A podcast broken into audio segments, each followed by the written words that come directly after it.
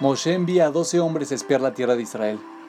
Ellos retornan con la conclusión de que no es posible vencer a los canaanitas. Los comentaristas señalan que Moshe envía a los espías para responder la interrogante de cómo conquistar la tierra, no para decidir si era posible hacerlo o no. ¿Qué fue lo que salió mal? Nos dice Rabshraga Simons, para ayudar a descifrar este enigma, preguntémonos a continuación, ¿cuál de las siguientes afirmaciones es más certera? ¿Yo sí puedo ganar o yo no puedo ganar? A simple vista, la afirmación de que no puedo suena más real, porque realmente no podemos hacer nada de manera independiente. Es solo gracias a Dios que podemos despertarnos por la mañana y atarnos los zapatos.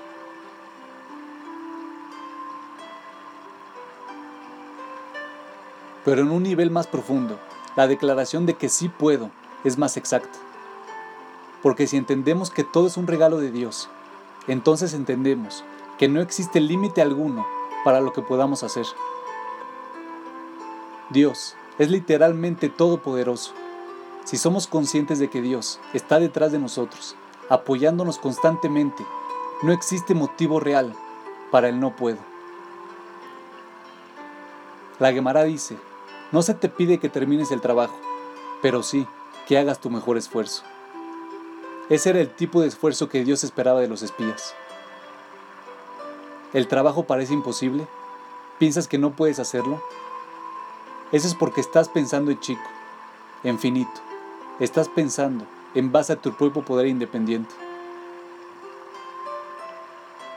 Antes de mandar a los dos espías, Moshe agregó la letra hebrea Yud al nombre de Yoshua. Yud es la primera letra del nombre de Dios. La idea de esto era que la Yud fuera un recordatorio para los demás espías, cada vez que mencionaran el nombre de Yoshua, de que Dios estaba con ellos.